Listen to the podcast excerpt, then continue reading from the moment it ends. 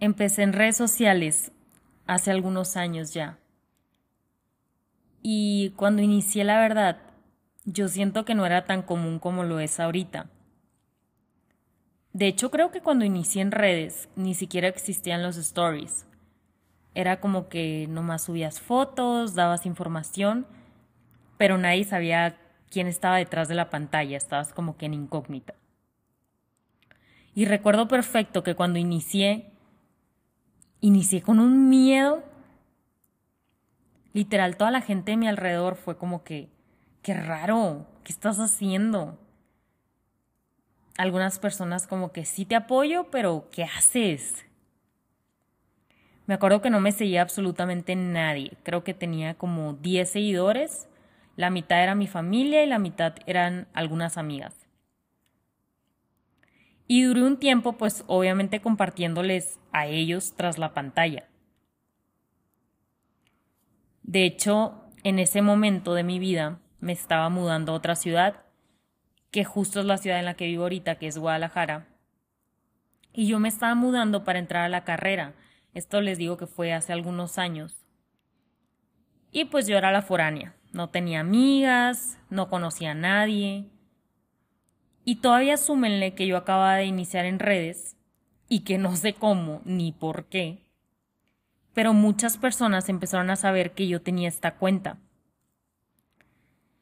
Y pues yo siento que, que mismos compañeros de la carrera y así era como que, pues tú ni nutrióloga eres, o sea, acabas de empezar, ¿qué estás haciendo? Porque tienes esa página y se burlaban de mí, real sí sufrí de bullying. Y lo digo así abiertamente porque fue una etapa de mi vida súper difícil. Y creo que también me agarraron un poco vulnerable. Porque pues obviamente me estaba mudando a otra ciudad, creo yo que estaba más chiquita, como que pues no conocía a nadie.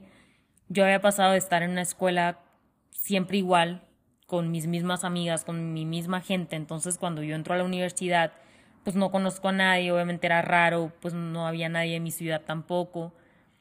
Entonces, pues obvio, me sentía un poco vulnerable y pues sí recibía burlas y comentarios. Y en realidad, pues yo no le hacía daño a nadie, o sea, simplemente estaba haciendo algo que me apasionaba literal. Compartía recetas, hablaba un poquito de lo que sabía y ya. Siempre fue un hobby desde un inicio, pero pues era algo nuevo, no era tan común como lo es ahorita. Entonces, en el proceso, la verdad, sí tuve algunos comentarios y opiniones que a veces pues me llevaban a desanimar pero que a pesar de que me llevaban a desanimar, la verdad nunca hicieron que me alejara de esa pasión que yo tenía por compartir. Y pues hasta la fecha, después de algunos años les puedo decir que sigo amando esto que hago muchísimo.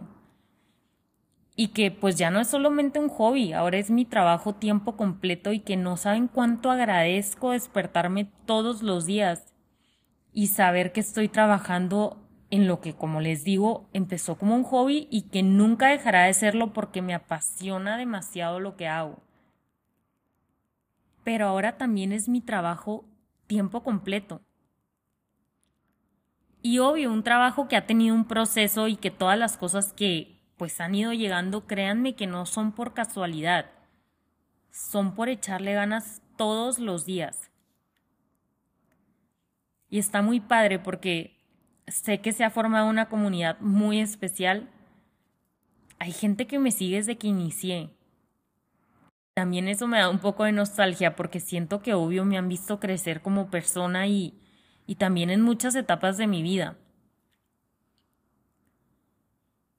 Y, y, la verdad, algo que me suelen preguntar bastante es que si cómo le hice para, para iniciar en redes, o sea, cómo le hice para crecer en redes. Y la verdad es que creo que siendo yo misma, compartiendo con muchísima pasión lo que más me gusta hacer.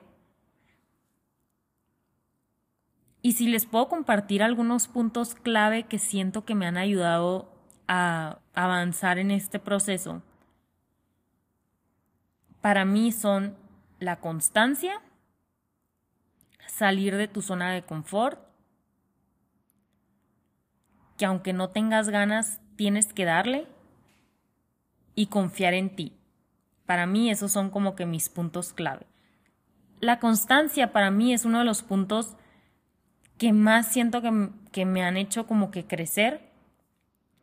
Porque ¿qué pasa? Que muchas veces queremos resultados rápidos y si en el proceso sentimos que esos resultados no están llegando o están llegando más lento, y esto aplica para todo, no solamente en redes sociales, no solamente em, si quieres comprarte algo, no solamente si... No, esto aplica para todo. Y muchas veces el hecho de no tener esos resultados que queremos rápido nos hace tirar la toalla en el camino o muchas veces si vemos que está llegando muy lento, como que nos desesperamos y decimos, ay, luego empiezo. Y recuerda que la constancia depende 100% de nosotros, de levantarnos todos los días y recordarte lo mucho que quieres lograrlo. Y como les digo, muchas veces me ha pasado que yo no tengo ganas. Y algo que yo siempre les digo a mis pacientes cuando entran alguna consulta o algún reto conmigo es que la motivación es fugaz. Dura muy poquito. Puede durar días, semanas, meses máximo, pero va a llegar el día en el que ya no estés motivada. Y ahí es donde entra la disciplina.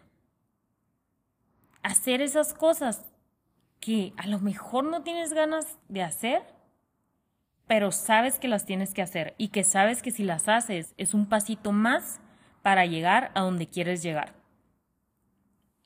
Y salirte de tu zona de confort. Si algo te da miedo, hazlo con mayor razón, porque eso que te da miedo es lo que te hará crecer. Y mira, hay una cosa que yo siempre me repito, y es, ¿cuántas cosas no hemos dejado de hacer por, tener miedo al que dirán, o por tener miedo a que no vaya a salir bien, o simplemente tener miedo que no te dé frutos tan rápido como nosotros queremos que nos dé.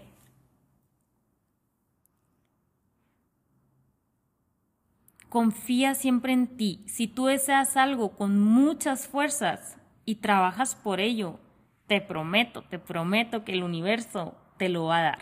Lo vas a conseguir. Te aseguro que no tienes que ser ni el más inteligente, ni la más inteligente, ni el más talentoso, ni la más talentosa, pero sí tienes que tener las ganas y la disciplina de hacer eso que tanto deseas en tu vida. Si hay algo que todos los días te levantas y dices, ojalá pudiera hacer esto, o qué padre tener esto, o me encantaría emprender con esto si todos los días te levantas y tienes ese pensamiento es porque lo deseas con todo tu corazón. Así que, manos a la obra. Créeme que si lo intentas, puede que lo logres. O puede que no lo logres. Pero, si no lo intentas, automáticamente no lo vas a lograr. Y yo te aseguro que si tú lo quieres tanto y lo deseas tanto y trabajas por ello tanto, y confías en el proceso, va a llegar. Cualquier cosa que quieras hacer, no tengas miedo de fracasar. Y si fracasas, no pasa nada. Vuelves a intentarlo. Y si vuelves a fracasar, vuelves a intentarlo. Y lo intentas hasta que lo logres. No te desesperes, de verdad que es todo un proceso. Yo cuando empecé, jamás en la vida me imaginé que ahorita iba a estar haciendo lo que hago de verdad es una satisfacción súper grande para mí. Como les digo, levantarme todos los días y decir, wow, qué padre que lo que llevo tantos años trabajando esté dando frutos y esté disfrutando tanto estar aquí. Y como les digo, sí, en el proceso fue difícil, tuve críticas, aparte de que trabajar en redes sociales pues es recibir bastantes mensajes desmotivantes todos los días. No solamente desmotivantes, pues personas que simplemente no les parece lo que compartes o no les parece cómo te ves o no les parece cómo hablas, no les parece de dónde eres, no les parece qué es lo que tienes. Y hay muchas cosas que obviamente en el proceso te hacen querer desanimarte, pero como te digo, si tú lo deseas con todo tu corazón, va a llegar. Si algo no te sale como esperabas, regrésate y hazlo mejor.